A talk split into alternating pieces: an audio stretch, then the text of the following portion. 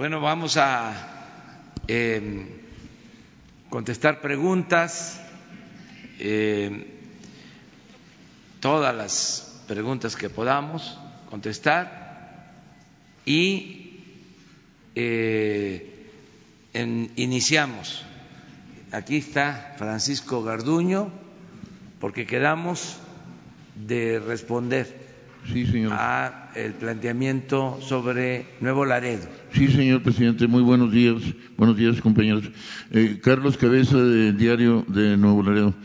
Pues eh, precisamente, eh, señor comisionado, es una responsabilidad muy fuerte. Es un preámbulo que voy a ser muy breve.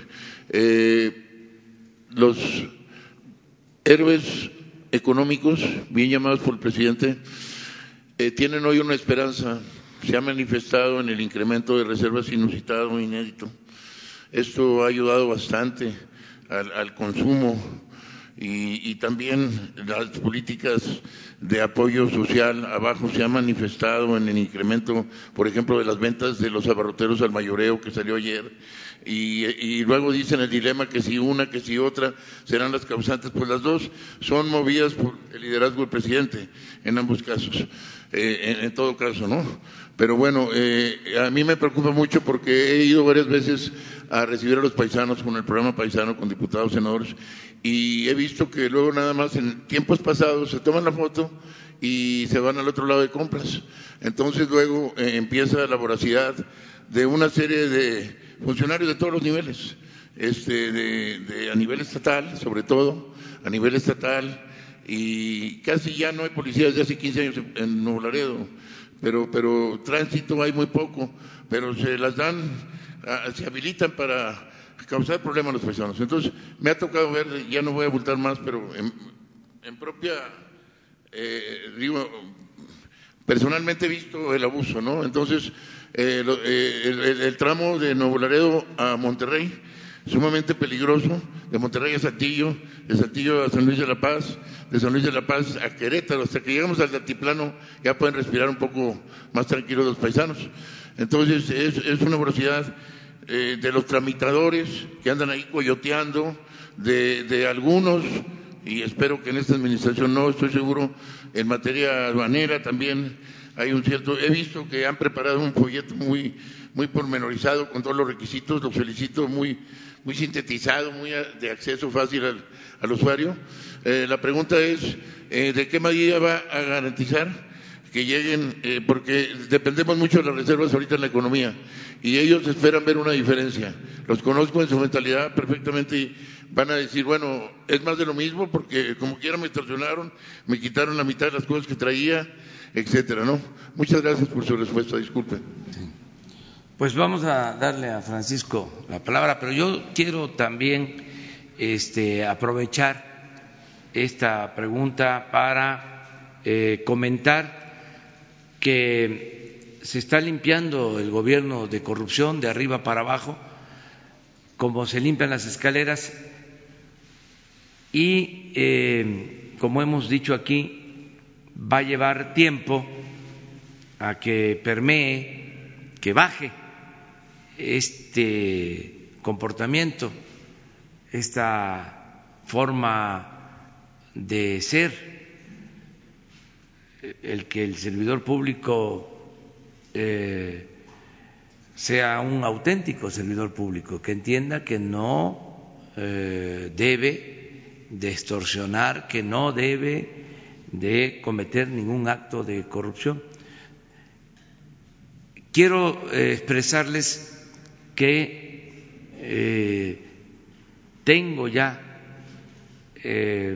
indicios de que ya la actitud de los servidores públicos ha empezado a cambiar abajo, porque eh, hay un ambiente distinto, ya no se permite la corrupción y además es delito grave, pero más que por la modificación a la Constitución y convertir la corrupción en delito grave, yo creo que lo que está ayudando es de que se está dando un ejemplo distinto. Y esto está ayudando. Ayer em, unos eh, transportistas vinieron a verme y ya este, me manifestaban que eh, es otra la actitud, que ha empezado a cambiar.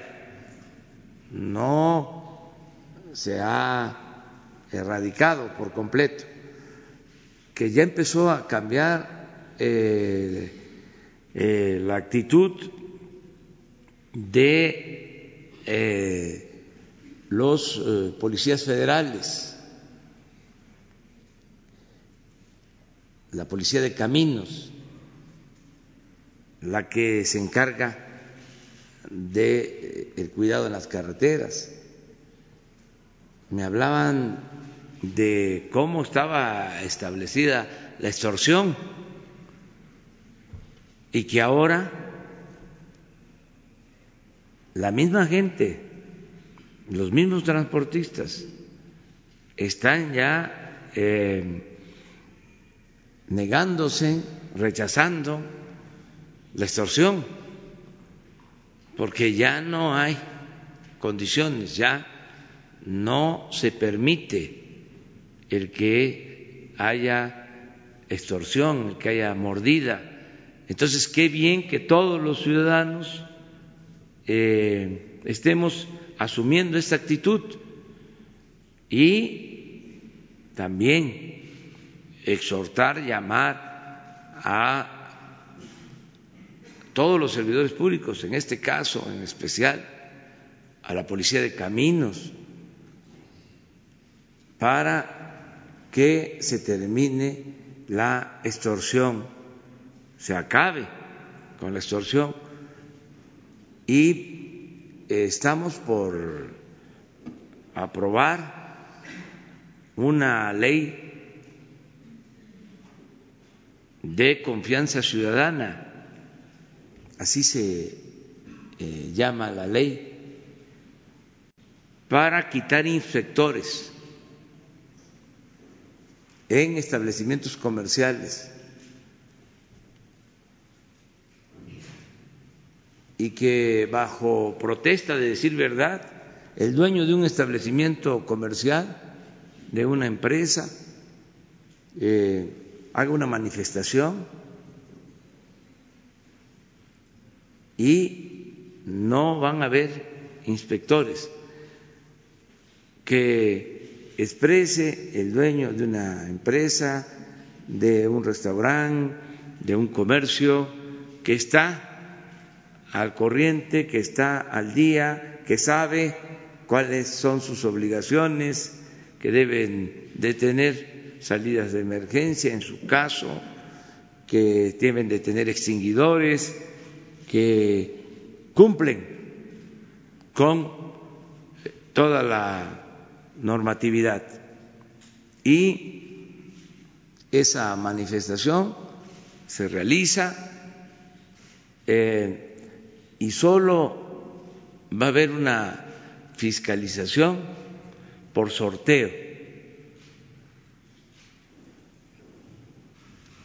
Periódicamente que puede ser cada año, en compañía de las cámaras de comercio, de las cámaras empresariales, para ver si el ciudadano, el dueño del establecimiento comercial cumplió y si cumplió, hacerle un reconocimiento.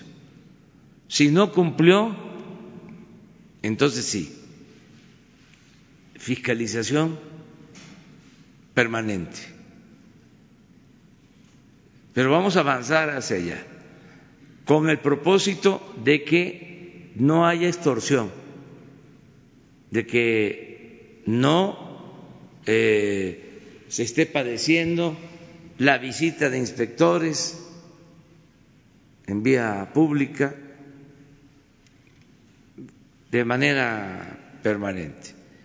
Vamos a aplicar esto eh, porque lo que queremos es que no haya corrupción arriba ni abajo. Y lo vamos a lograr eh, poco a poco. Por eso el asunto de las aduanas, en el caso de Nuevo Laredo, se entiende la preocupación porque en, toda la frontera de Tamaulipas, Matamoros, eh, Reynosa, Río Bravo, eh, Nuevo Laredo, eh, Piedras Negras, Acuña, ya de Coahuila, Ojinaga, Juárez y la frontera en Sonora,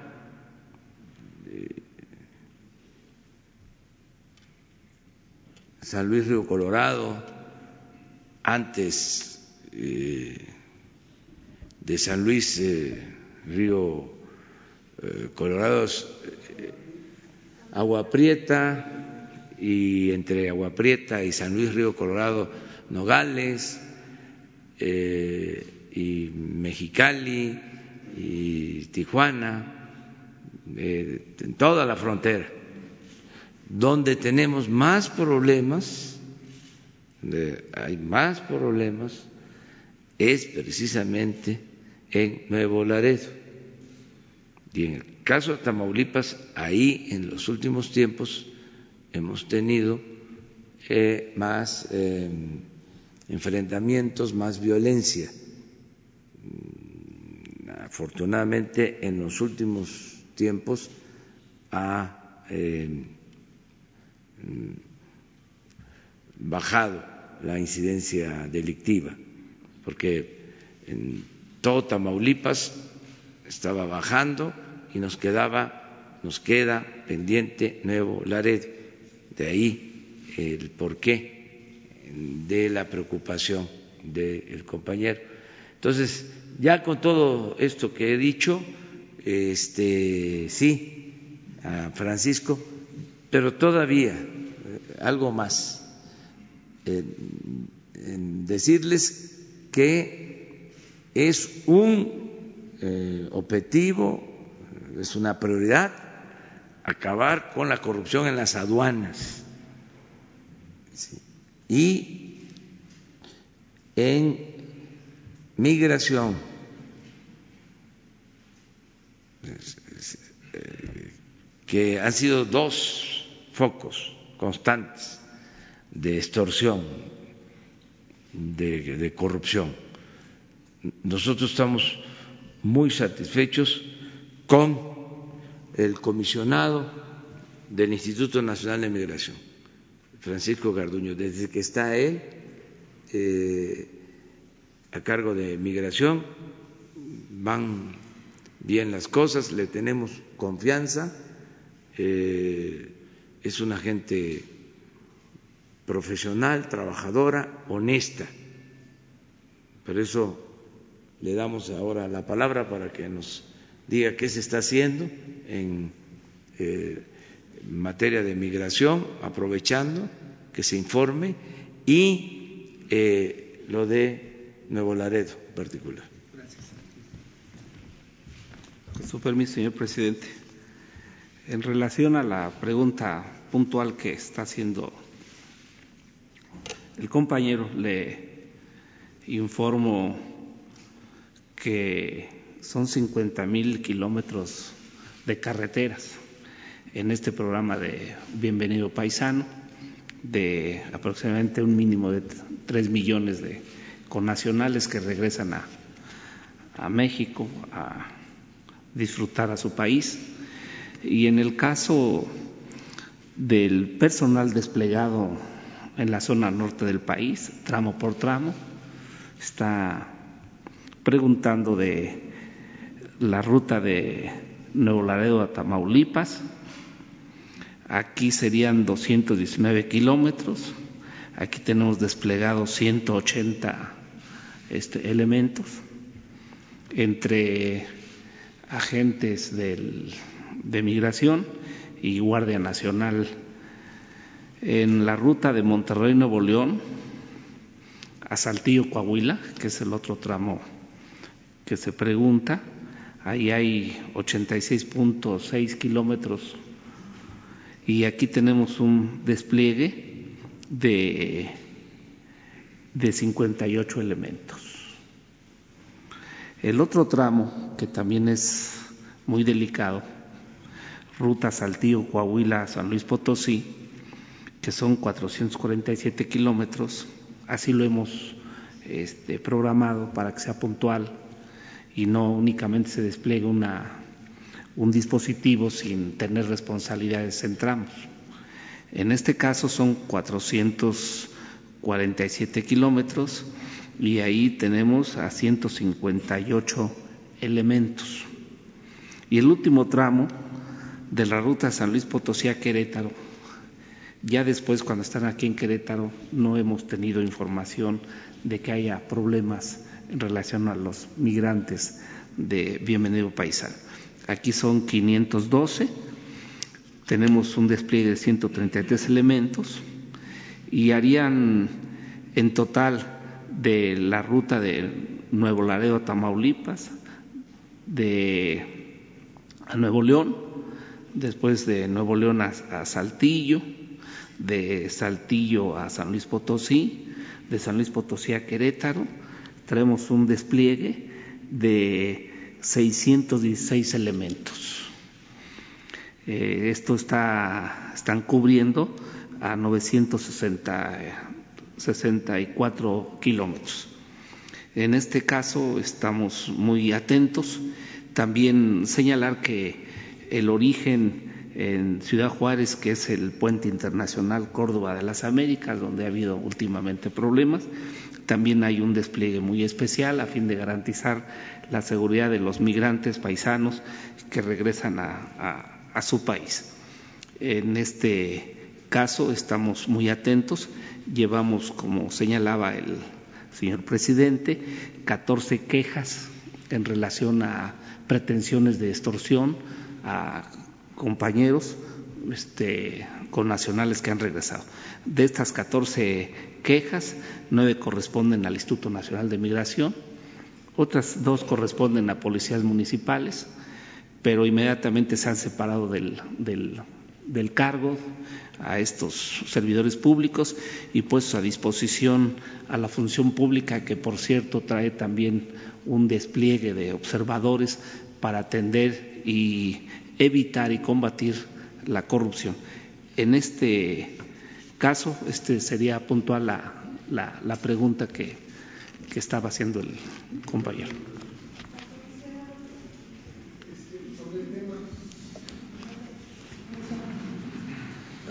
Sí. Buenos días, comisionado Rocío Jardines de W Radio. Eh, quisiera preguntarle, hemos transmitido un reportaje especial sobre eh, turistas de Sudamérica que vienen a México y que denuncian que en el aeropuerto internacional están siendo maltratados por personal de eh, su organismo, que no les dan de comer, que los encierran en un cuarto pequeño con pues colchonetas en mal estado, sucias, todo, eh, pues también no les dan agua, inclusive aunque traigan niños, hay niños que se han desmayado por la falta de alimentos. Eh, quisiera saber qué reporte tiene al respecto, si ya se está investigando esto, porque nos han referido que han presentado denuncias constantes en el Instituto y en la Comisión Nacional de Derechos Humanos. Eh, preguntarle también su opinión al respecto, presidente, porque pues estas voces han crecido incluso en las redes sociales. Y también, presidente, quisiera ayer usted nos compartía los, cinco momentos más difíciles de su gobierno, saber si hoy nos puede compartir cuáles considera los cinco eh, pues aciertos que ha tenido en este casi un año y su opinión sobre el recorte que ha marcado el INEGI que informó que el desempleo pues ya repuntó en octubre al nivel más alto en los últimos tres años, alcanzando 3.6% de la población económicamente activa. Gracias. En relación a la pregunta sobre eh, el ingreso de, extranjeros migrantes al país. Este, no tenemos queja, hay un observador de la Comisión Nacional de los Derechos Humanos. es evidente que ha ido este, propagándose este, este, este conocimiento, este maltrato que se señala entre comillas, pero yo le invito en especial a usted a que haga una visita, la atiendo y, este, y que observe cuál es la, la, conducta. Primero, no es una estación migratoria, son oficinas y evidentemente pues, en esas oficinas es donde se les da el trato. En relación a esta también pregunta, la amplió porque en los aeropuertos estaba entrando mucho migrante irregular, que llegaba, como actualmente sigue aconteciendo, vía Brasil, de África, vía este, de la India hacia Nicaragua y estaban utilizando también los aeropuertos. Entonces señalaban ellos que venían a hacer un trabajo, que venían ellos a, un hotel, no traen dinero, no traen la reservación, no traen los boletos de regreso de avión, la información que dan sobre el trabajo que le están proponiendo es inexistente, pero yo creo es mejor preguntar a la Comisión Nacional de Derechos Humanos cuál es el, acontecimiento y eh, le invito a, para que haga una visita y este y dé su versión y su y su este y su reporte. Sí, todos somos migrantes. Sí, por eso, en este caso les este, le invito para que el, la información que usted tenga haga este, una visita y ahí este, sobre el sitio este, usted tenga su visión, corrobore lo que usted está señalando, se denuncie y si no, pues este, usted supervise que no son las cosas tal como se indican. Pero cualquier jefe en relación a esto, igual está la función pública, está el órgano de control interno y llevamos más de 382 este, gente separada del cargo pues, por este, conductas impropias de, de, corrupción. ¿Por estos asuntos no han, no han tenido reportes, no han despedido a nadie? Tenemos, claro que sí tenemos. Tenemos y ahí ya cuando usted visite pues, puede hacer las entrevistas a los agentes migratorios que cubren turnos y que se ha ido mejorando se han abierto más kioscos, se está tratando de que a los migrantes turistas regulares que llegan al país, que son 41 eh, millones de visitantes regulares, este, se les atienda lo más realmente posible, con amabilidad, con agilidad y evitar este tipo de, tramitología que a veces este, impide este, o bien provoca este tipo de conductas este, de corrupción. Sí, gracias. Le tomo la palabra porque sí pregunté al instituto y no me han dado información hasta el momento. Con todo gusto. Gracias. Bueno, mira, eh, son bastantes los logros por los que me siento satisfecho. El domingo vamos a informar, aprovecho para invitarles eh, a todas, a todos, que nos acompañen, porque es eh, la obra de todo un pueblo, no es asunto de un solo hombre, de un dirigente, es lo que estamos haciendo entre todos, que contribuimos, que apoyamos la transformación del país. Entonces todos tenemos que sentirnos muy contentos el domingo de lo que hemos avanzado. Imagínense eh, lo que significa el que en un año todos los adultos mayores de México tengan el derecho a una pensión.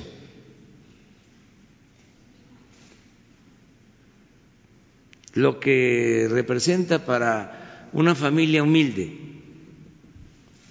donde hay dos ancianos respetables y los dos reciben su apoyo. Ya tienen para sus alimentos, para lo básico.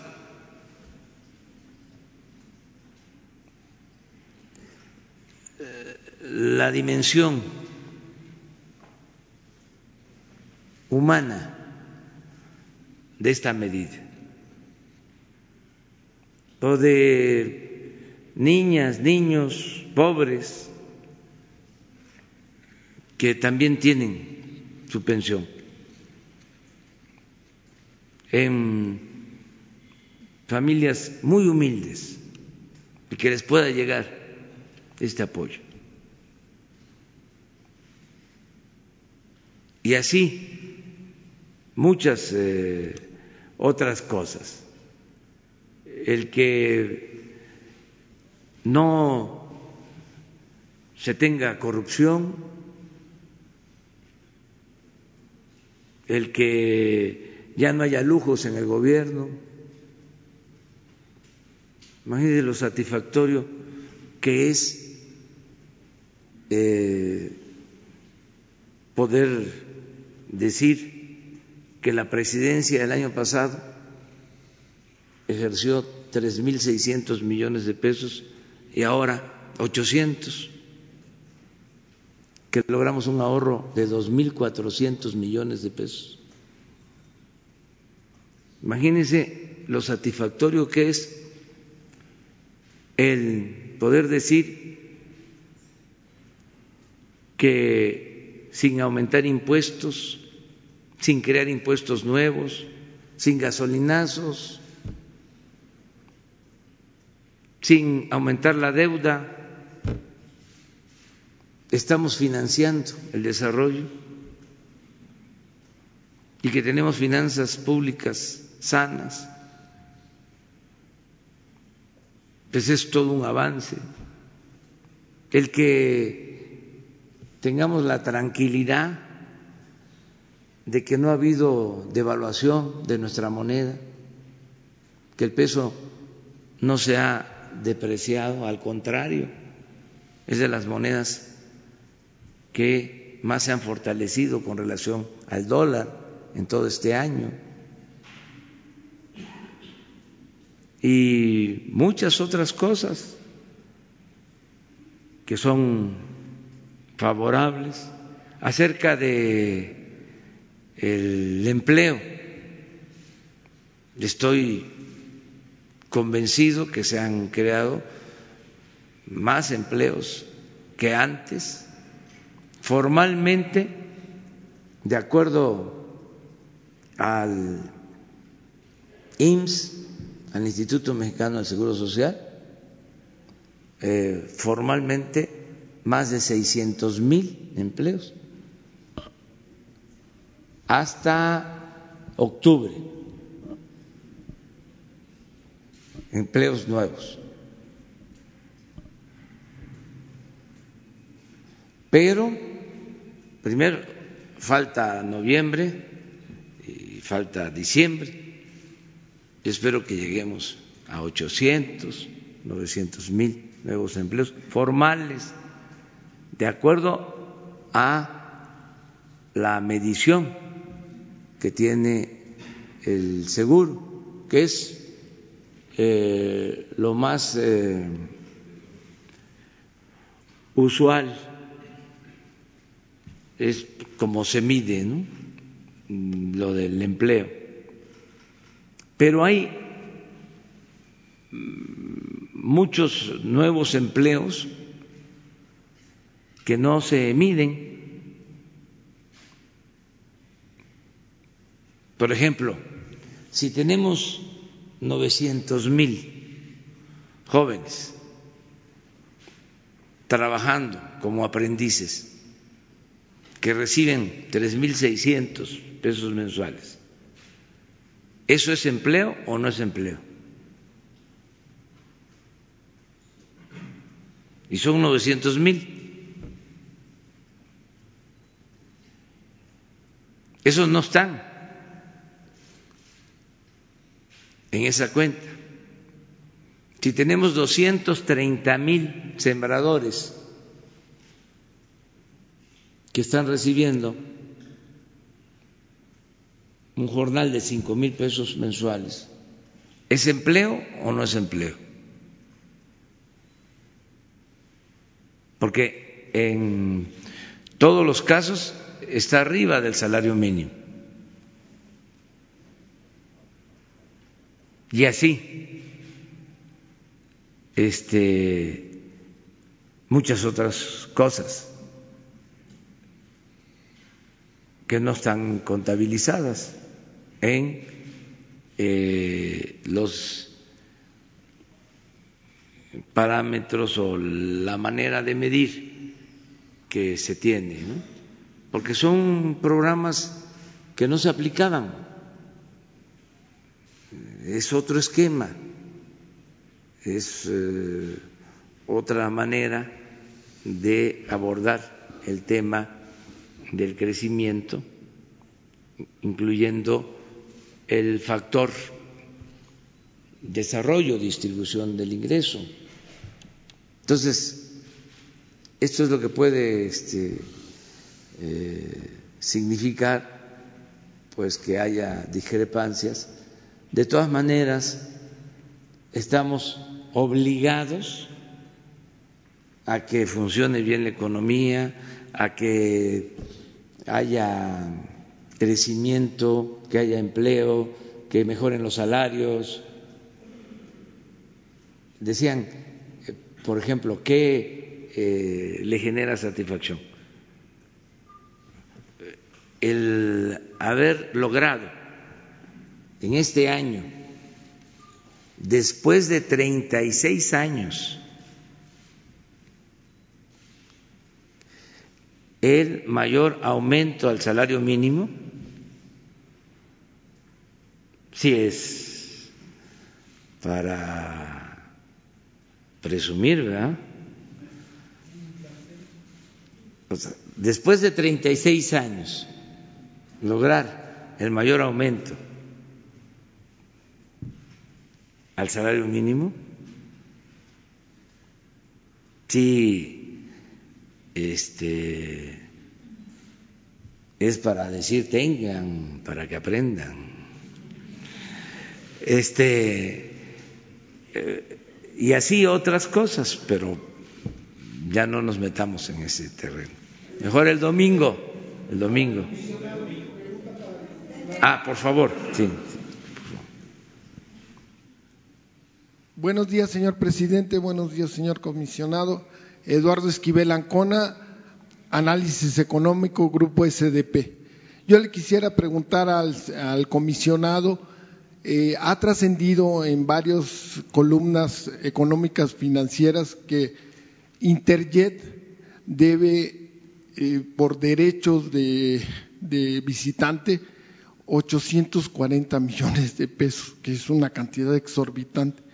Interjet tiene varios problemas, no han pagado el IVA, eso se sabe, este, ¿qué va a hacer? Este, ¿Es cierta esta información? Y si es cierta, ¿qué va a hacer el gobierno de México para remediar este problema de Interjet, que, pues, que por lo que se sabe está a punto de la quiebra? ¿Tienes información? Es cierto, hay deudas, pero en este caso interviene el sistema de administración tributaria a fin de hacer los cobros correspondientes por este derecho y nosotros estamos también dándole seguimiento, pero la autoridad competente es el sistema de administración tributaria. Muchas gracias. Yo quisiera también hacer otra pregunta, ya este, no relacionada con esta. Este, eh, señor presidente, usted hizo una gira en mayo del, de este año a Nuevo León. En, entonces ahí dijo que que tenía, cada estado tenía que tener dos proyectos emblemáticos de infraestructura y, este, y puso de ejemplo al estado de Nuevo León que tenía la presa Libertad y, y, los carros del ferrocarril para la línea 3 del metro de Monterrey. Entonces yo quisiera preguntarle si sigue en pie esto, porque esto sería un detonante también de la economía y si los gobernadores han cumplido con, pues, con dar la lista de sus uno o dos proyectos emblemáticos de infraestructura. Sí, yo también quiero este, hacer referencia a lo de Interjet. Miren, hay en los medios sobre todo los periódicos eh, especializados en finanzas, eh, toda una polémica sobre Interjet y eh, empresas vinculadas a la familia alemán. Quiero decir que nosotros tenemos la obligación de apoyar a las empresas nacionales que vamos a estar pendientes para ayudar a que eh, no fracasen, que no quiebren las empresas mexicanas. No significa esto rescatar a empresas como se hacía en otros tiempos, no es recurrir a el FOAPROA, es eh, ayudar a las empresas eh, nacionales. Y eh, como existe competencia, porque esto es propio de las economías abiertas, es como la democracia, que existe polémica y hay oposición. Eh, al final de cuentas, la democracia también es competencia. Eh, últimamente se ha estado eh, hablando no bien de Interjet y nosotros tenemos información de que es una empresa que está este, cumpliendo eh, con su servicio y que en lo que podamos nosotros ayudar, lo vamos a hacer. Eh, desde luego, que se entienda, no significa que se va a utilizar dinero de los mexicanos, dinero público, para rescatar a empresas privadas. No vamos a convertir deudas eh, privadas en deuda pública, que eso fue lo que se hizo anteriormente con el FOBAPROA. Pero también eso no significa que el gobierno ayude en todo lo que se pueda, incluso en controversias eh, que existen entre las empresas. Hay, por ejemplo, eh, un diferendo eh, por la compra de unas eh, estaciones de radio mm, entre eh, Televisa y los dueños de Interjet. Nosotros hemos ofrecido de nuestra intermediación para que este, lleguen a un acuerdo y que no se tenga que ir a tribunales, porque em, nos los han pedido y estamos en la mejor disposición de ayudar a conciliar para que estas empresas este, sigan eh, dando servicio y sobre todo que se mantengan como fuentes de empleo, como fuentes de trabajo. Se cierra una empresa y se afecta a trabajadores. No queremos mortandad de negocios, queremos al contrario, que cada vez eh, estén más fuertes las empresas y que se abran nuevas empresas, porque es abrir nuevas fuentes de trabajo. Eso por lo que tiene que ver con Interjet. Lo otro es que sí, en efecto, eh, tenemos el compromiso de apoyar a los estados, además de lo que reciben los estados, porque esto debe de quedar eh, muy claro, la federación cumple con entregar las participaciones que corresponden a los estados y a los municipios. no hemos dejado de cumplir entregando la cantidad que legalmente le corresponde a cada estado, a cada municipio. Y eh, a veces hasta se les ha adelantado el monto de las participaciones. O sea que estamos eh, al día.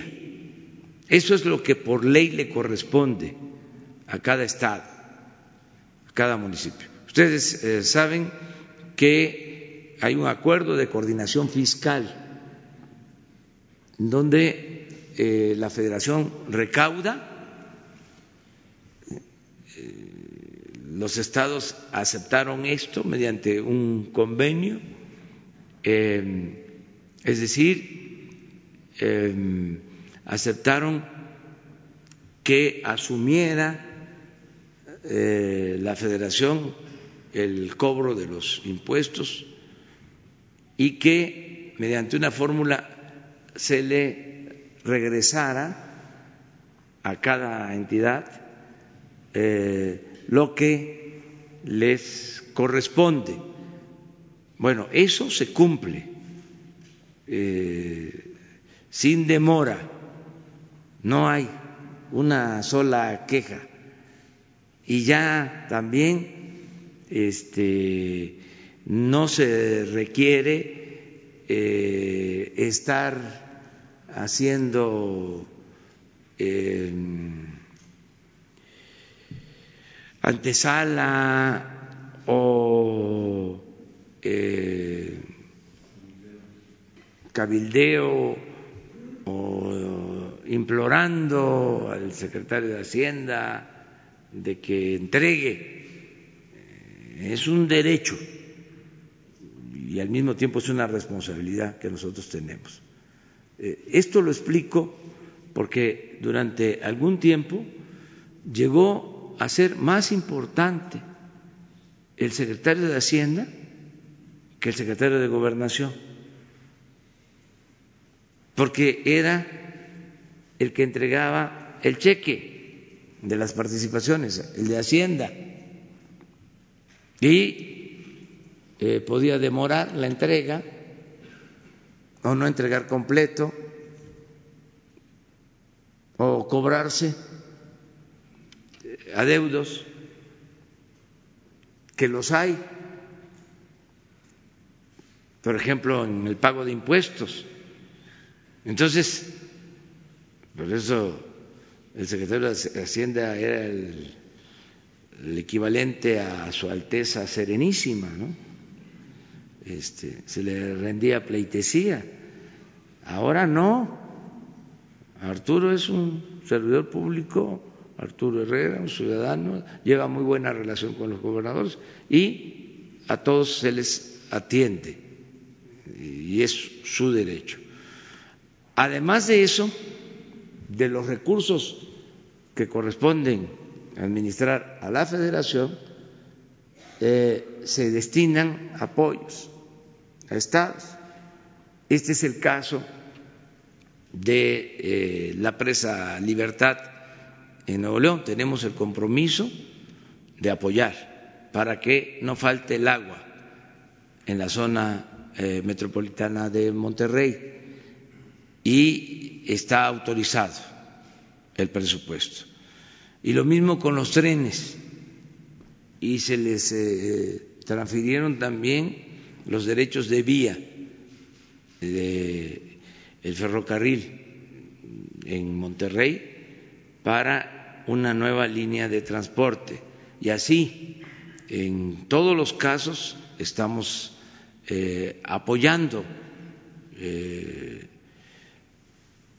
y vamos a cumplir para que en cada estado haya una obra, dos, en donde participe la federación.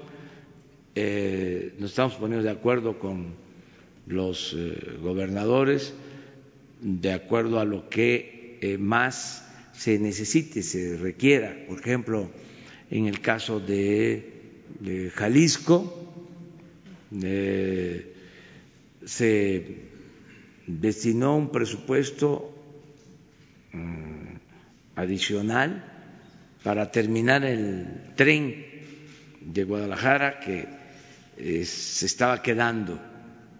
Entonces, eh, yo espero que la Secretaría de Comunicaciones cumpla con el compromiso porque tienen los fondos, se invirtieron 3.500 millones adicionales, ya se tiene el presupuesto y que cumplan para que eh, a final de año ya esté terminado el tren y ya estén los primeros viajes de prueba.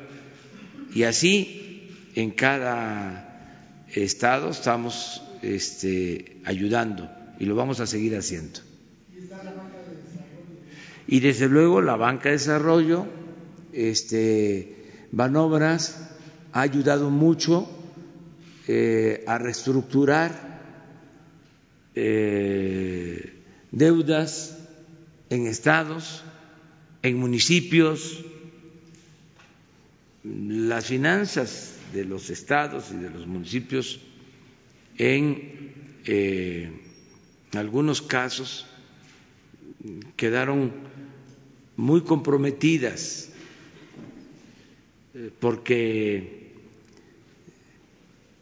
se llevaron a cabo programas de construcción de obras con cargo a las participaciones federales y se endeudaron los estados, no todos, pero sí hay problemas financieros en estados, en municipios, que tienen que estar pagando eh, de sus participaciones por obras que se hicieron, que costaron mucho, porque no solo elevaron los precios de las obras, sino que fueron obras financiadas mediante mecanismos eh, no muy transparentes ni muy eh, favorables a la hacienda pública, hospitales, edificios, por ejemplo, la torre administrativa de Tuxtla Gutiérrez se está pagando. y yo creo que se va a pagar por 20 años más, porque la construyó una empresa y incluyó un financiamiento. En muchos casos por encima del financiamiento normal. El hospital de Iztapaluca o el de Zumpango va a pagar eh, el gobierno del Estado de México 20 años en cada hospital como 200 millones de pesos anuales. O sea, en 20 años como 6, 7 mil millones por un hospital. Entonces, todo esto eh, produjo quebranto. Esto se fomentaba desde la Secretaría de Hacienda. Decía, ¿quieres tener obra? Eh, ahí te mando al constructor con la garantía de que te podemos ir descontando de las participaciones. Eso ya no se hace. Y lo cierto es que los gobernadores, la mayoría, está eh, buscando reestructurar sus deudas. Y en eso estamos también ayudando, mm, manobras, este, buscando bajar eh, tasas de interés para que puedan tener más eh, eh, liquidez en los estados y que su presupuesto pues este no esté tan comprometido porque ahora en la mayoría de los estados y en municipios pues eh, la mayor parte del presupuesto es para pagar nómina, lo que se llama gasto corriente, y es muy poquito lo que pueden utilizar para la construcción de obras y garantizar los servicios públicos. Entonces, eh, todo eso eh, se está viendo y estamos muy conscientes de que en lo que podamos nosotros ayudar, lo tenemos que hacer.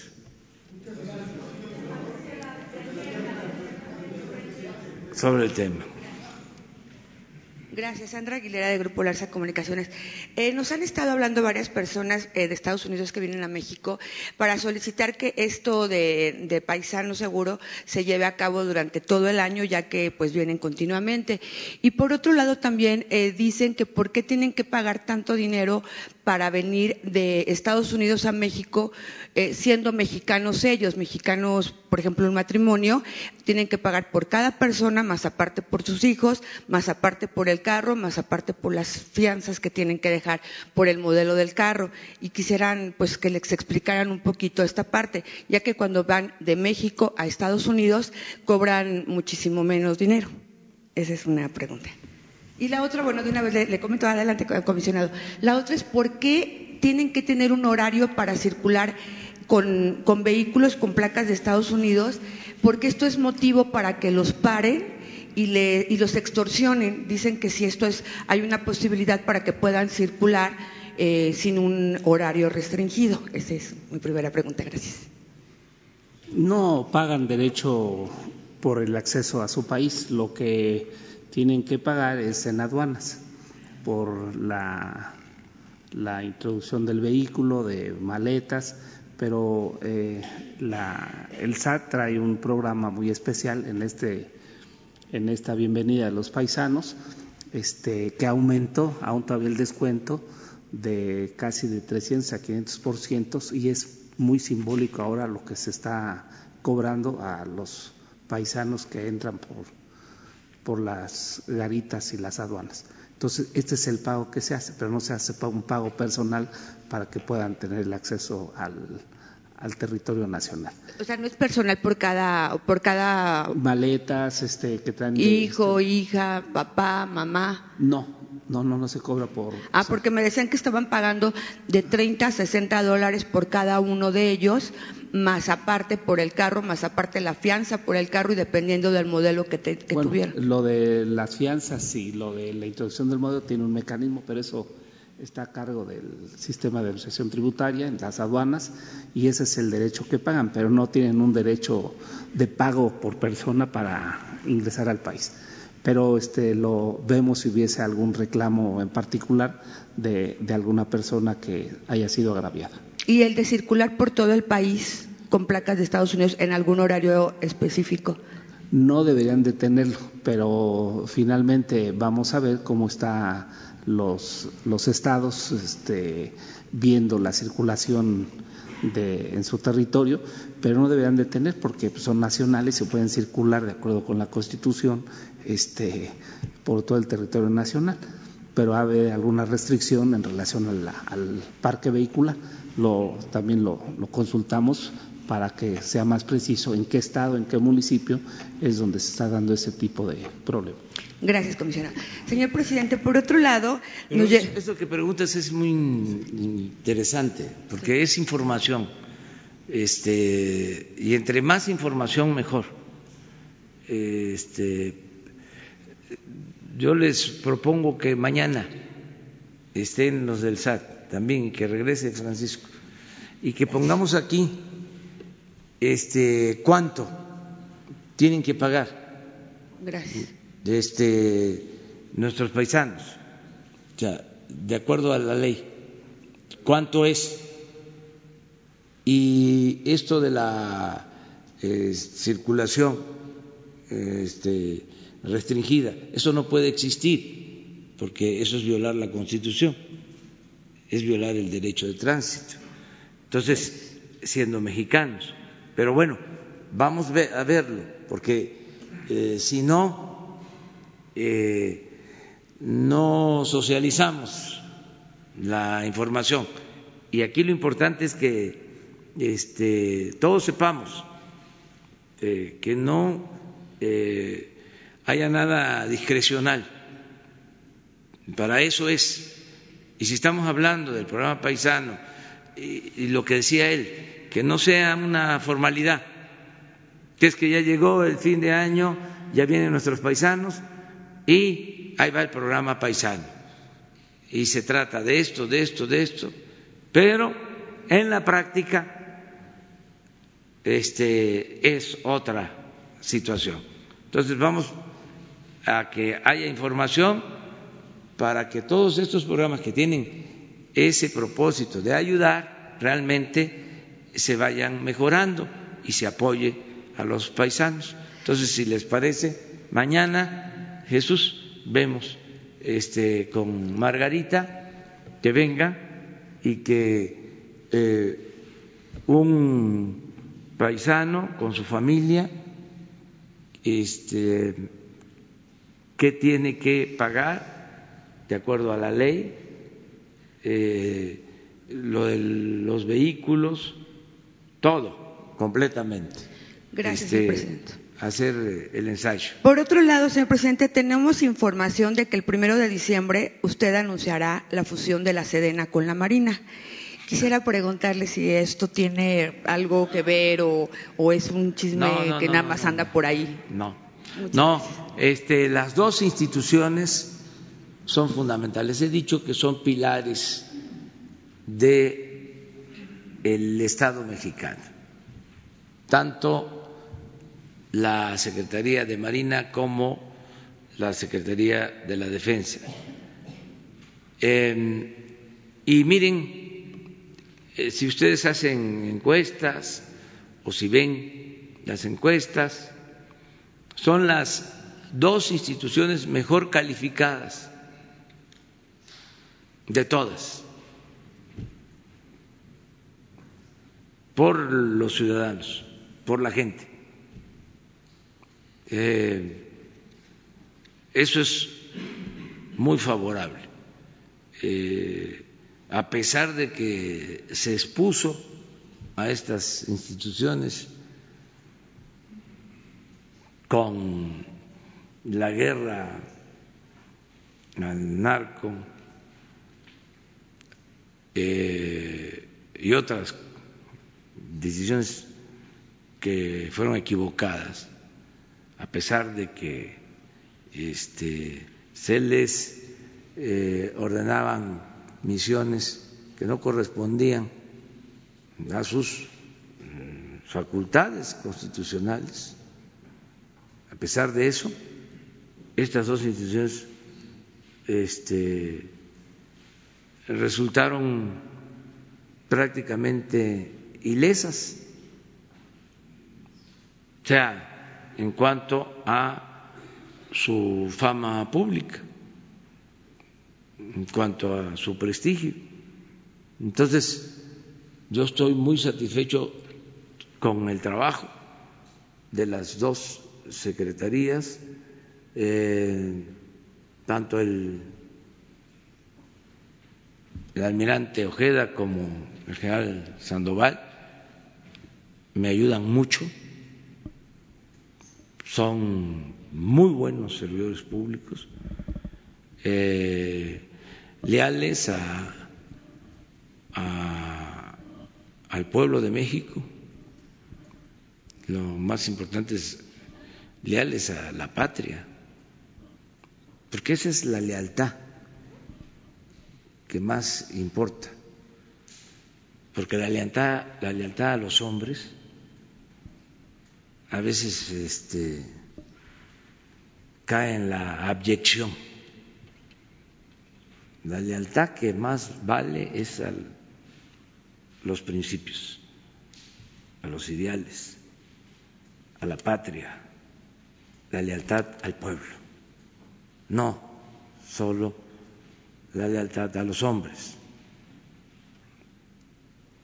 En este caso son dos instituciones muy importantes, nos ayudan mucho y me este, hacen sentir seguro eh, de que vamos bien. Además, tenemos, es así, la institución de instituciones, la más importante de todas, la que más ayuda, la esencial, es el pueblo. El pueblo es el que lo puede todo.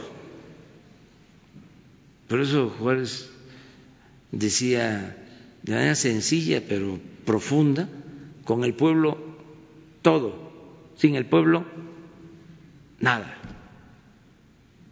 Entonces, eh, ¿a quién le tengo más confianza? Al pueblo. Eh, es nuestro ángel de la guarda, aunque no les guste a algunos. Gracias, presidente. Allá, allá. Buenos días, presidente. Marta Eugenia López de Radio Habana, Cuba. Y mi pregunta casualmente tiene que ver con lo que acaba usted de decir y es saber si se continúa impulsando el estudio de la cartilla moral, por lo que pensamos que puede ayudar a la, mejor comprensión y participación en la cuarta transformación. Esa es nuestra, nuestra pregunta. Pero además quisiera agregarle que la valiosa información que se recibe de estas mañaneras y de sus visitas a los estados nos permite difundir la información de la cuarta transformación. Muchas gracias. Posiblemente usted se acuerde de mí de hace años. Sí. Este, estamos eh, trabajando en el fortalecimiento de los valores, porque eso es clave.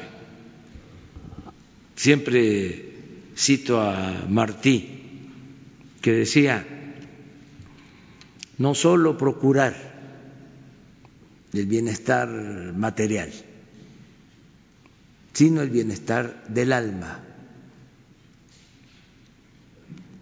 Decía que cuando se está bien en lo espiritual, eh, se aligeran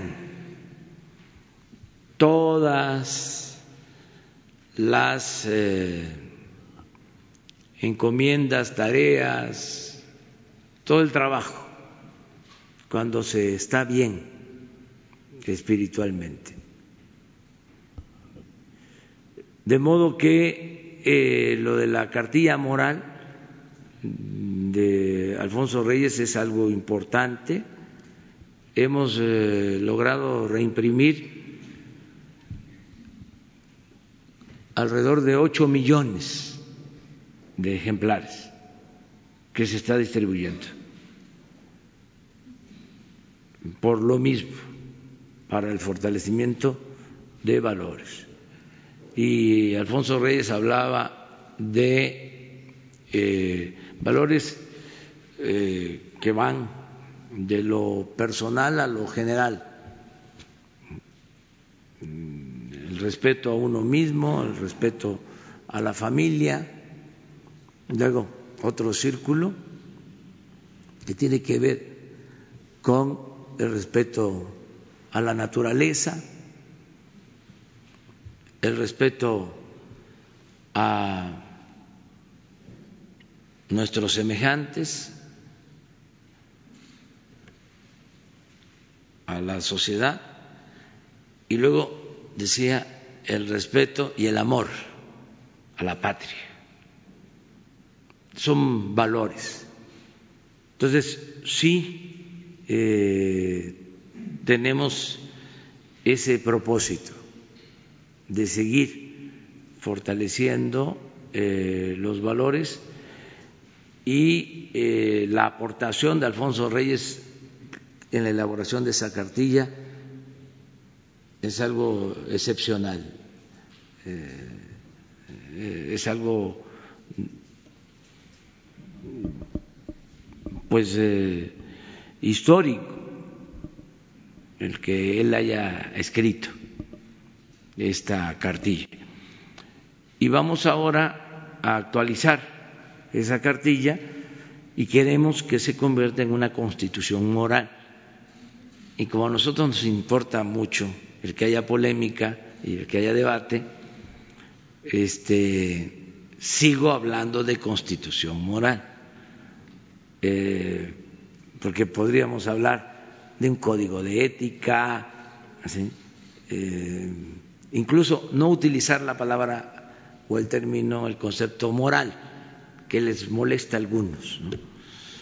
Pero no, eh, lo interesante es hablar y debatir sobre el por qué no de una constitución moral.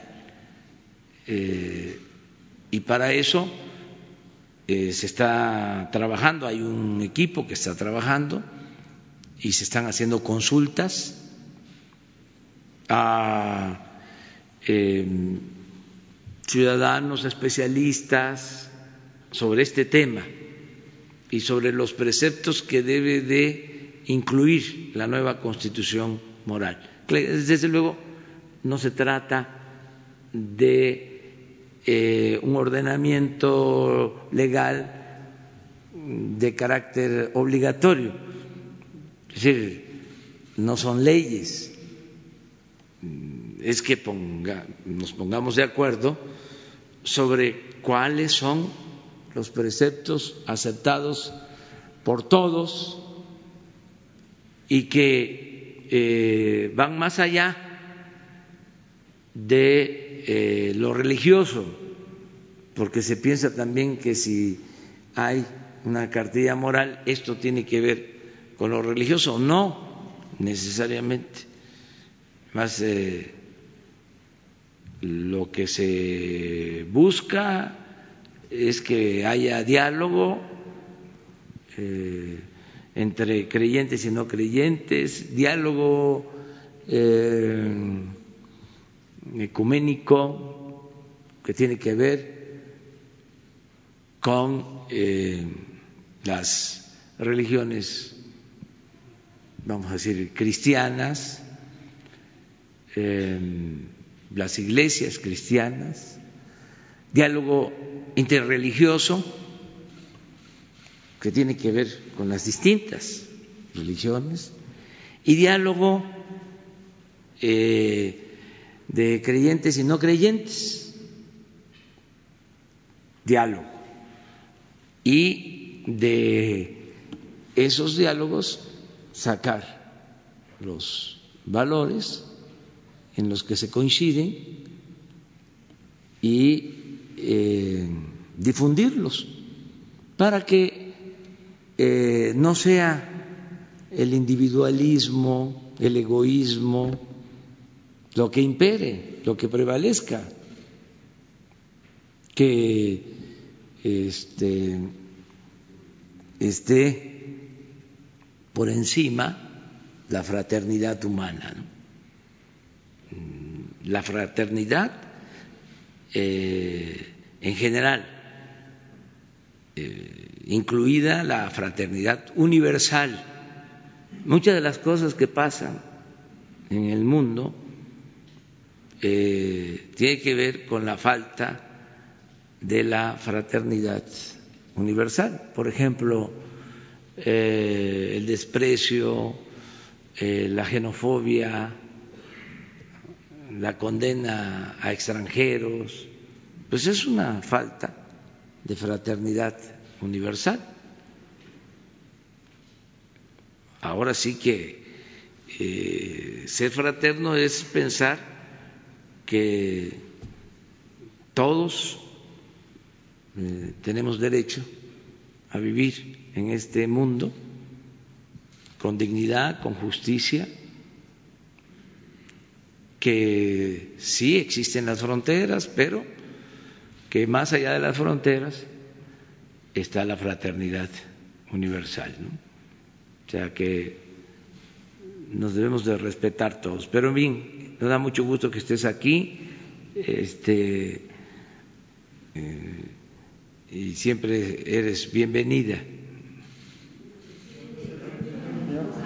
Yo ya le había mandado algunas sugerencias sobre la cartilla y ojalá y me permitiera tener acceso como mexicana, porque además usted sabe que soy mexicana, como mexicana a participar en, en algunas sugerencias para el estudio de la cartilla. Sí, ahora mismo Jesús precisamente está trabajando. Eh, a ver,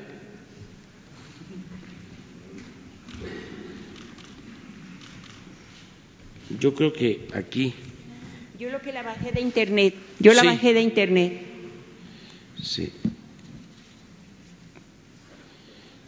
Pero estoy buscando.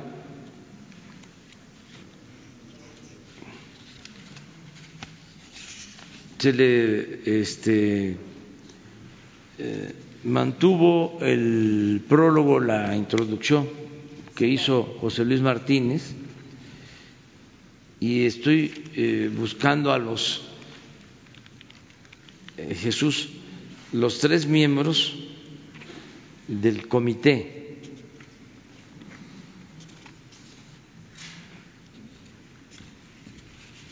Sí, sí, aquí está.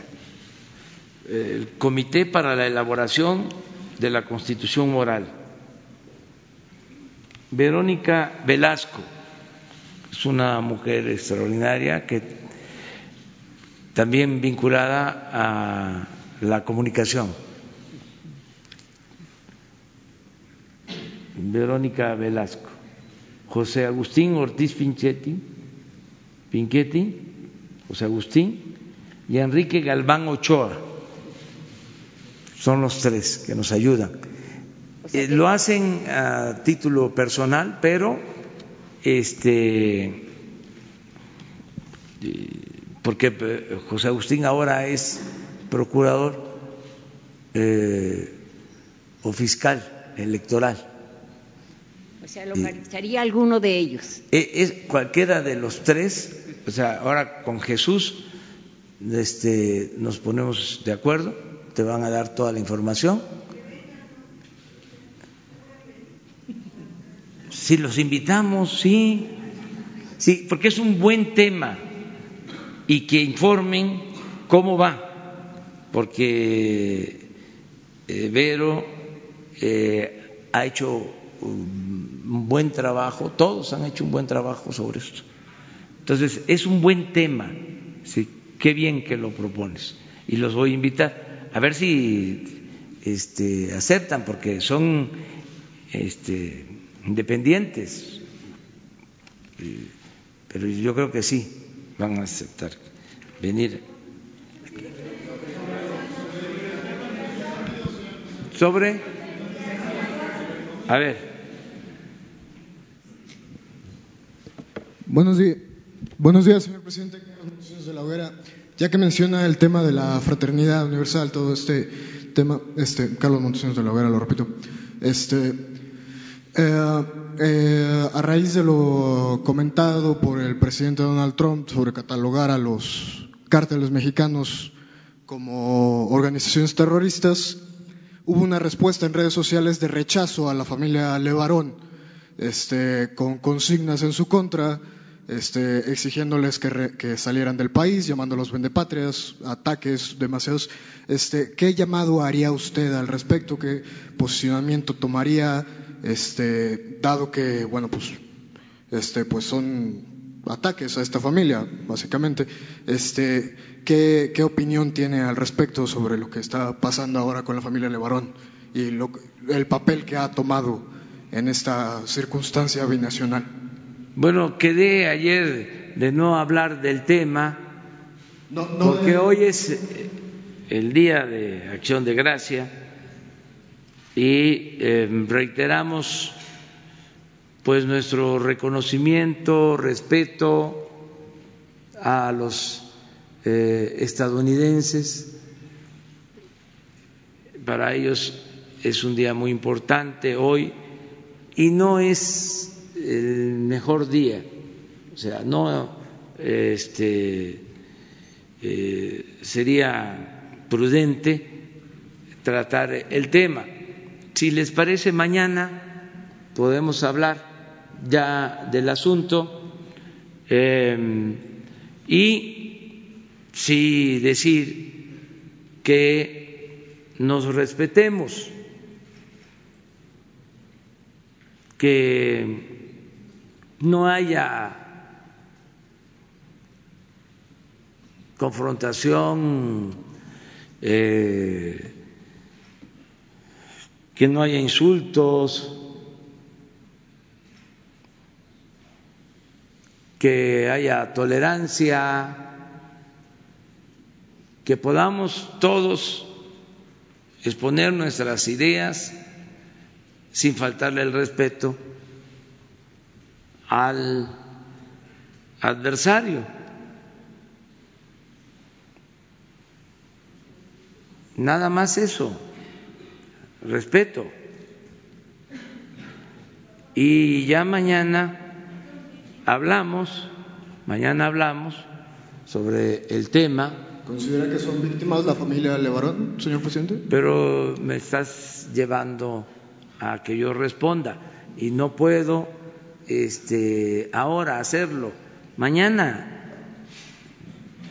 Eh, el hecho de que respetemos el Día de Gracia. Es como si una autoridad de Estados Unidos, la más elevada,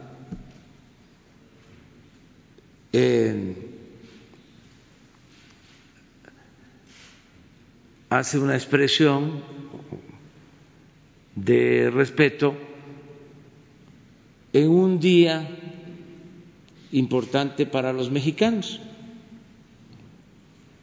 Por ejemplo, aunque no eh, para todos, pero sí para muchos, eh, el día 12 de diciembre o el 24 de diciembre o el 15 de septiembre. Entonces, son días importantes para nosotros. Este, vamos eh, a vernos así. Hemos tenido diferencias a lo largo de la historia, pero también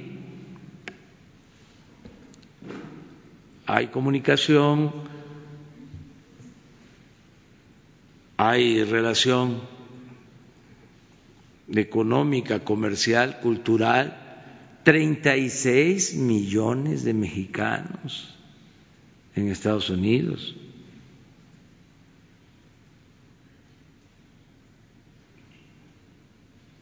Entonces, lo otro no es que no se vaya a tratar, no tenemos por qué ocultar nada, pero todo tiene su tiempo.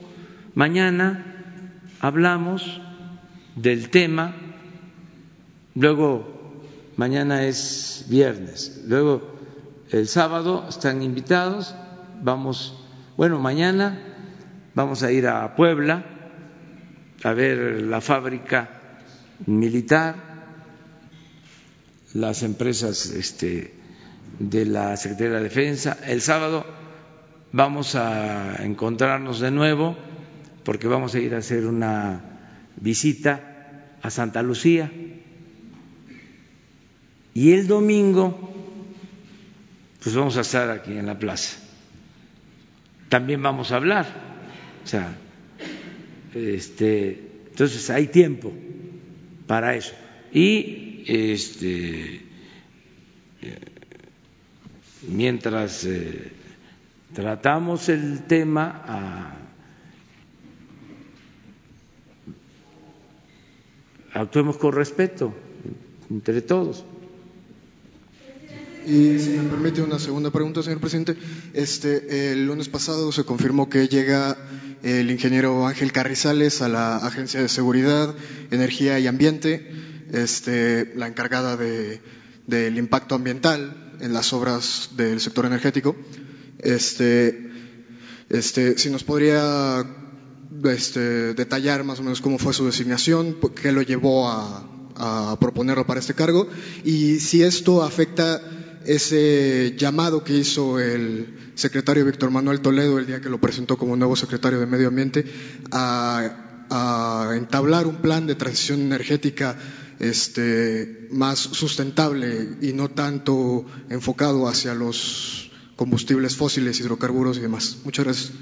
No, pues eh, Ángel es una persona con capacidad, eh, es un profesional y es una gente honesta que eh, tiene toda nuestra confianza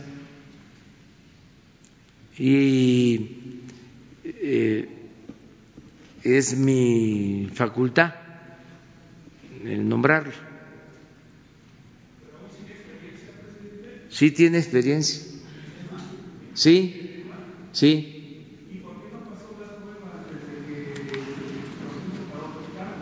Pues este son otras instancias, pero pasó la prueba en presidencia y resulta que este a mí me toca este nombrarlo.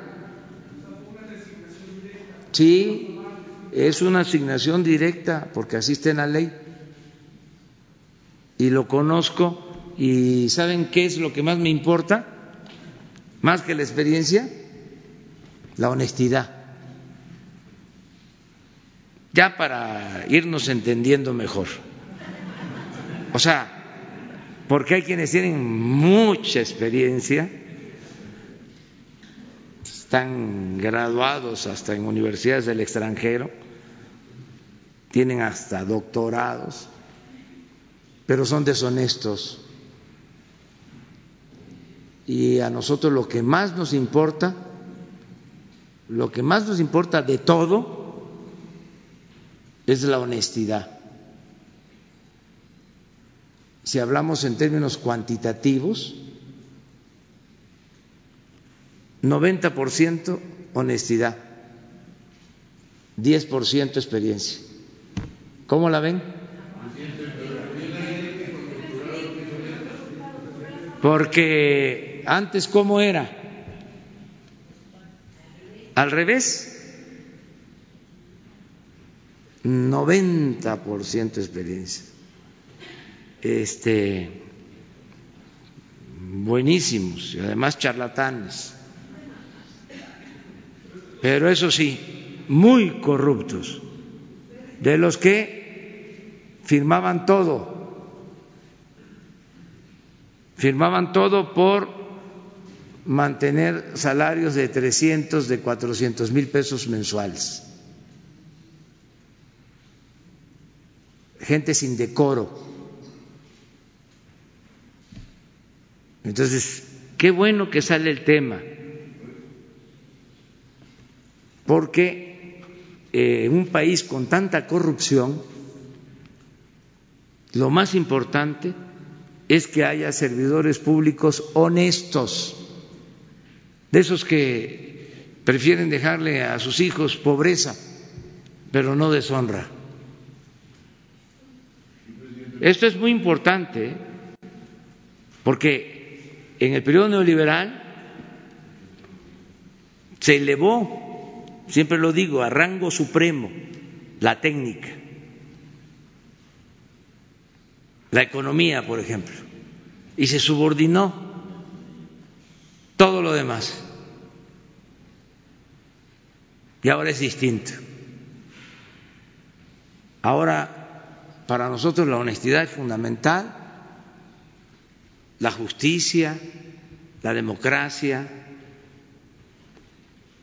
son otros eh, preceptos los que eh, guían al gobierno.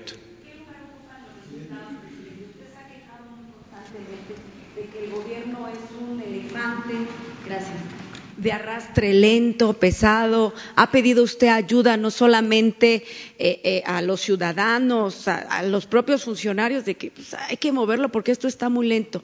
¿En qué lugar ocupan los resultados, la eficacia y la eficiencia en este estándar de evaluación que usted da? Eh, de, la capacidad o no de los funcionarios. Entiendo que es muy importante la honestidad, la experiencia, los conocimientos, porque a veces querer es poder, pero aunque se quiera no se puede. Yo se lo pregunto en ese sentido. ¿Qué valor tienen los resultados de los funcionarios en el gobierno en este contexto que acabo de mencionar? Lo de la honestidad es importante, porque eh, si el director de Pemex es honesto, eh, va a garantizar que no se entreguen contratos que perjudiquen a la nación y beneficien a particulares. No voy a hablar de los directores de Pemex que han habido, pero esos directores de Pemex, eh, sobre todo los más mencionados en los últimos tiempos, uno de los más mencionados en los últimos tiempos, en una de esas a ver, busca ahí en el Internet de favor, porque a lo mejor tiene maestría y tiene doctorado en el extranjero. Uno de los directores de Pemex, de los más famosos. A ver, búscalo. Este, va a ver, van a ver ahorita a lo que me refiero. Pero me, me, eh, los resultados. Bueno, Salinas de Harvard, doctor en Harvard nada menos que el padre de la desigualdad moderna. O sea, para nosotros lo más importante es la honestidad. Y hay otros eh, em, factores o otros requisitos, vamos a decir el que trabajen, porque también eh, pueden ser honestos, pero no trabajan. Sí, se requiere que trabajen, que este, eh, y luego eh, que tengan conocimiento. O sea, sí, sí, pero en el orden de prioridades, para nosotros, lo principal, o para mi caso, como responsable de eh, el ejecutivo, lo más importante es la honestidad, porque el principal problema de México fue por muchos años la corrupción Nada ha dañado más a México que la deshonestidad de los gobernantes. Nada. Entonces, si lo que queremos es erradicar la corrupción, eh, limpiar de corrupción al país, pues ¿qué necesitamos? Servidores públicos honestos, incorruptibles, que resistan las tentaciones del dinero, que no tengan precio. Eso es lo más importante, porque si no, no se logra nada. Todo se fuga no rinde el presupuesto, no alcanza y hay que estar aumentando los impuestos, bolseando a la gente para mantener el gobierno o endeudando al país. La corrupción es un cáncer Entonces, sí se requiere gente honesta. Y por eso la participación de ustedes, la ayuda de ustedes, aunque eh, no se tengan las pruebas suficientes, aunque sea un exceso, al final de cuentas, si no es cierto, pues este, se aclaran las cosas. Pero que se denuncie a cualquier servidor público que esté actuando de manera eh, inmoral. Presidente. ¿Quién? Carrizales pareciera que abre la puerta al fracking porque dice que esta práctica ha mejorado muchísimo. ¿Al quién? Al fracking. No, no, no, miren, este, nadie puede este, contradecir en algo tan importante lo que ya hemos definido. Les puedo adelantar, ya estoy terminando mi informe del domingo y ahí vuelvo a hablar del fracking. O sea, no al fracking. Entonces, ni modo que este eh, un servidor público va a decir sí al fracking. Si no está de acuerdo con eso, es más honesto decir, este, no coincido y me voy.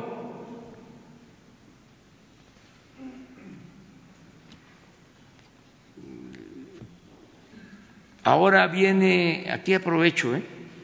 porque a mí me sirve también, ahora sí que te lo digo a ti puerta para que lo escuches tu ventana. Este viene la elección que hace el Senado para el nuevo ministro de la Corte. Enviamos una terna, son tres mujeres. Ya lo saben, además, se trata de senadores, de gente con criterio.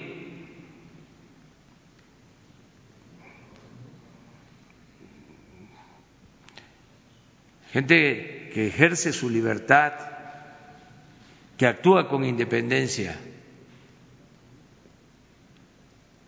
pero no sobra decir, porque antes era otra la costumbre. No está de más decir, no hay línea.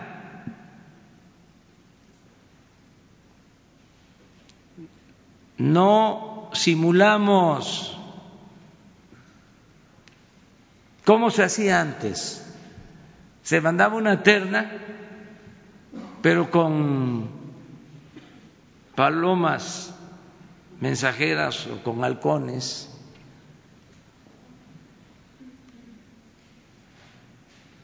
Se llevaba la instrucción de quién iba a ser el bueno y todo era una faramaya.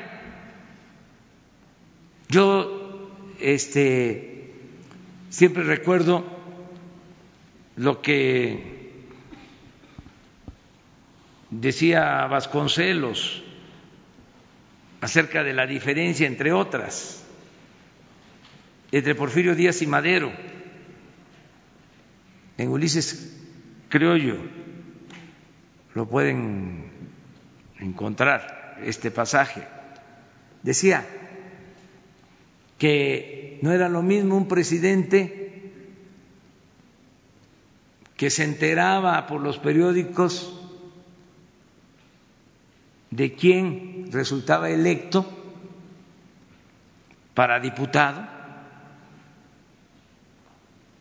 a otro que mandaba las listas. Y que de antemano pues sabía quién iba a ser diputado. Pues esa era la diferencia entre Porfirio y Madero. Hay pruebas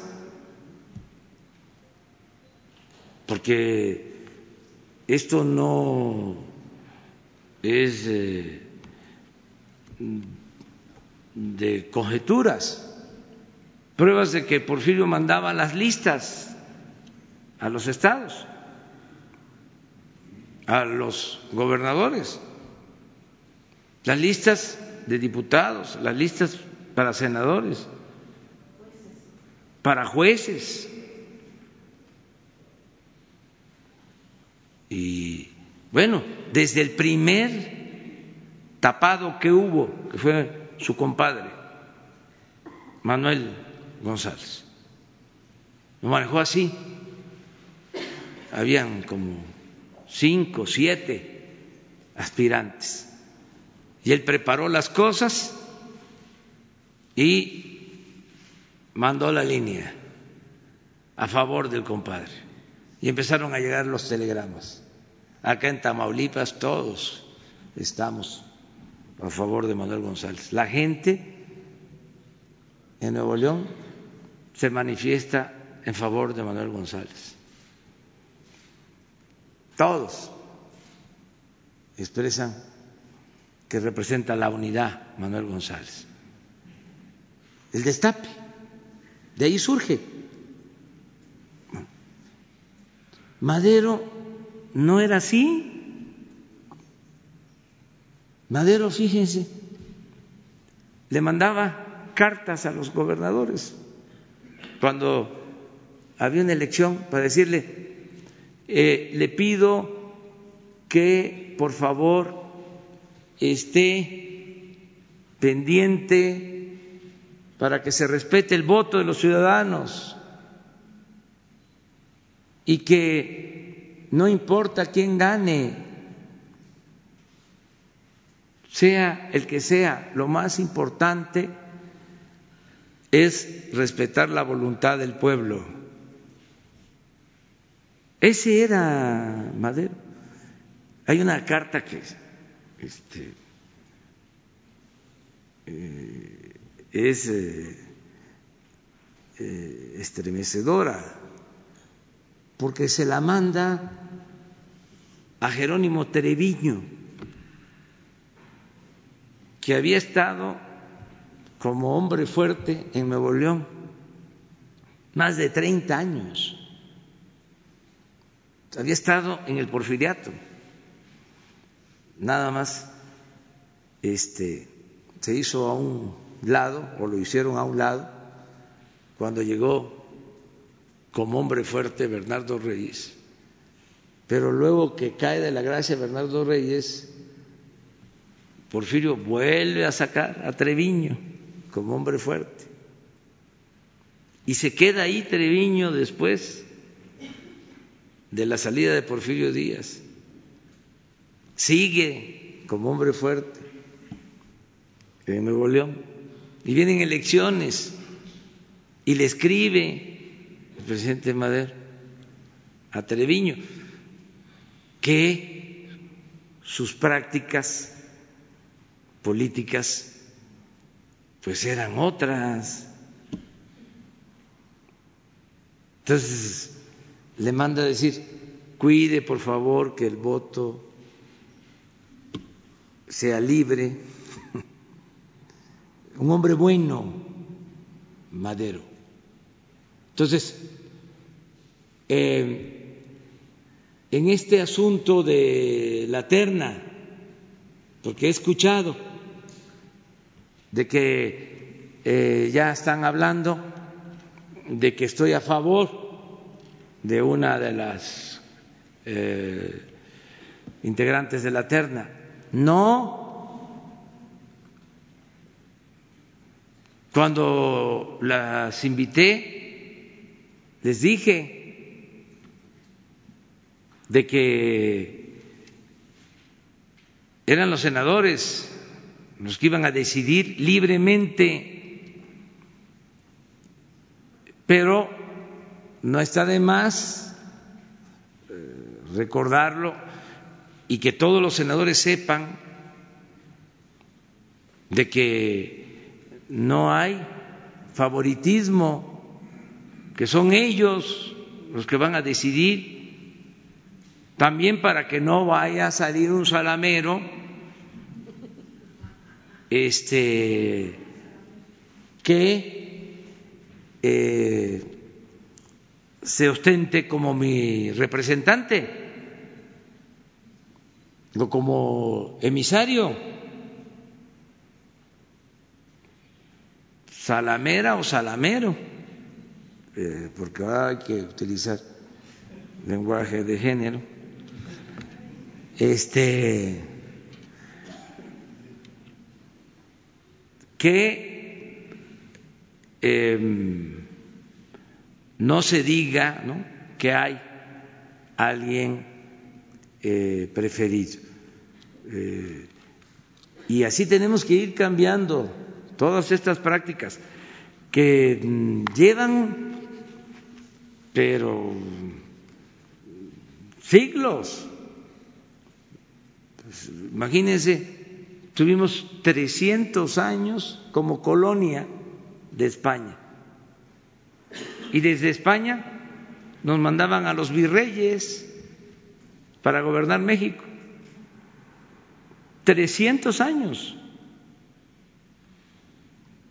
Y los virreyes nombraban a los que ahora son como los gobernadores, se llamaban alcaldes mayores. 300 años así. Luego se logra la independencia pero en todo el siglo XIX, dos dirigentes, dos hombres. México eh, era país de dos hombres, o fue Santana y Porfirio Díaz.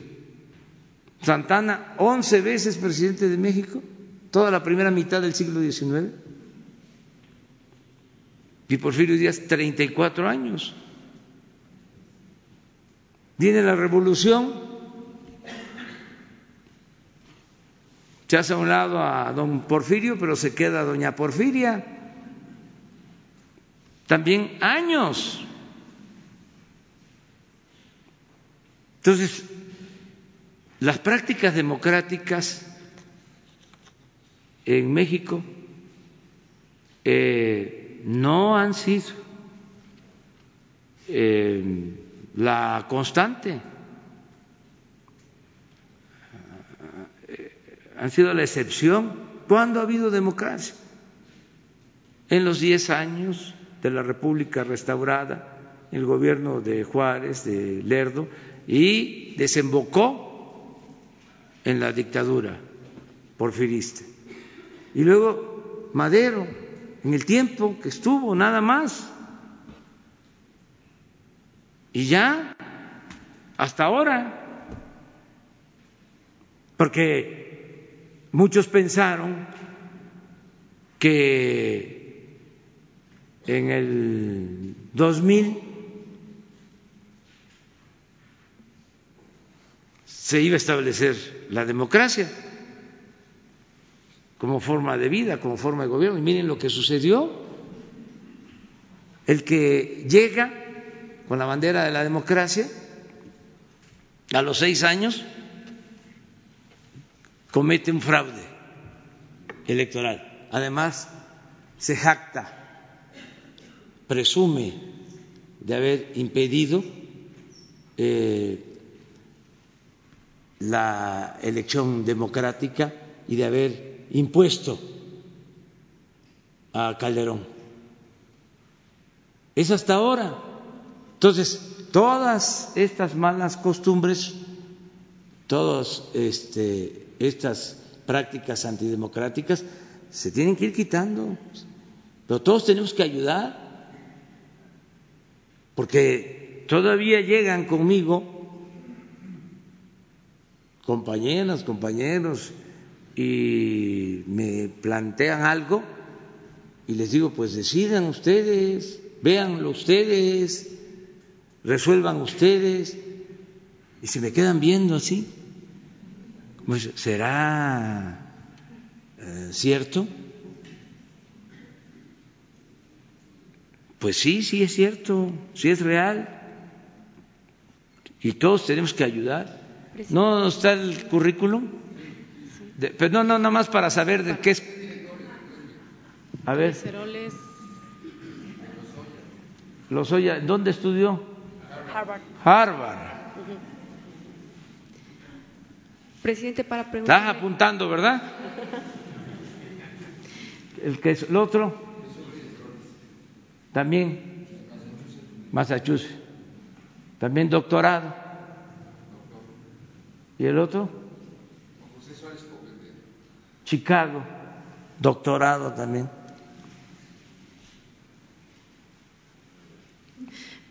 Presidente, bueno, ya nos vemos la mañana. última pregunta sobre las aduanas, justamente le quiero preguntar. Ya mañana. ya se nos fue el tiempo. Estuvo muy interesante el día de hoy. Eso. Cuando Grupo Imagen. Eh, además, este, aclararé que porque eh, hasta nos pasa a nosotros. Vamos a una ceremonia, vamos a un acto y empiezan a mencionar a los funcionarios. Doctor fulano de tal, doctora fulana de tal. Y mucha gente piensa que son médicos. Entonces, que este, se vaya sabiendo de que en el nivel profesional hay básicamente tres eh, grados, licenciatura, que un médico es, tiene nivel licenciatura, un contador público tiene nivel licenciatura, desde luego un abogado es nivel licenciatura. Luego hay otro grado que es maestría, por eso también dicen el maestro, pero no es que sea maestro de escuela, es que tiene grado de maestro. Y luego el doctorado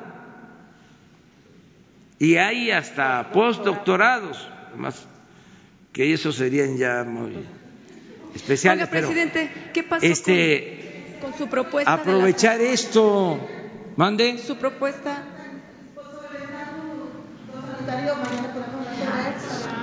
Mira, mañana eh, viene la directora del SAT y Francisco para terminar de informar sobre los eh, paisanos, sobre los migrantes. Sobre recorrer las aduanas 20 kilómetros adentro, cuando usted era presidente de Morena, lo recordará, Grupo Imagen eh, y Multimedia, de manera exclusiva, eh, cubrió todos sus recorridos mucho antes de la campaña y de la precampaña, usted traía una idea que también estuvo en sus propuestas de campaña, el recorrer 20 kilómetros hacia adentro eh, las aduanas, ¿no? para que no estuvieran en, la línea fronteriza. ¿Qué es lo que ha pasado con esta propuesta? ¿Por qué? Porque cuando uno va al norte del país eh, en el marco de los recorridos de sus giras, hay empresarios, hay trabajadores que de manera insistente se han acercado a nosotros, a Grupo Imagen, a preguntar eh, sobre esa propuesta. Eh, dice, el presidente no ha hecho ningún tipo de alusión en este sentido. ¿Se va a cumplir? ¿Ya no se va a cumplir? Y nada más a ver en economía de tiempo, por favor, si me lo permite.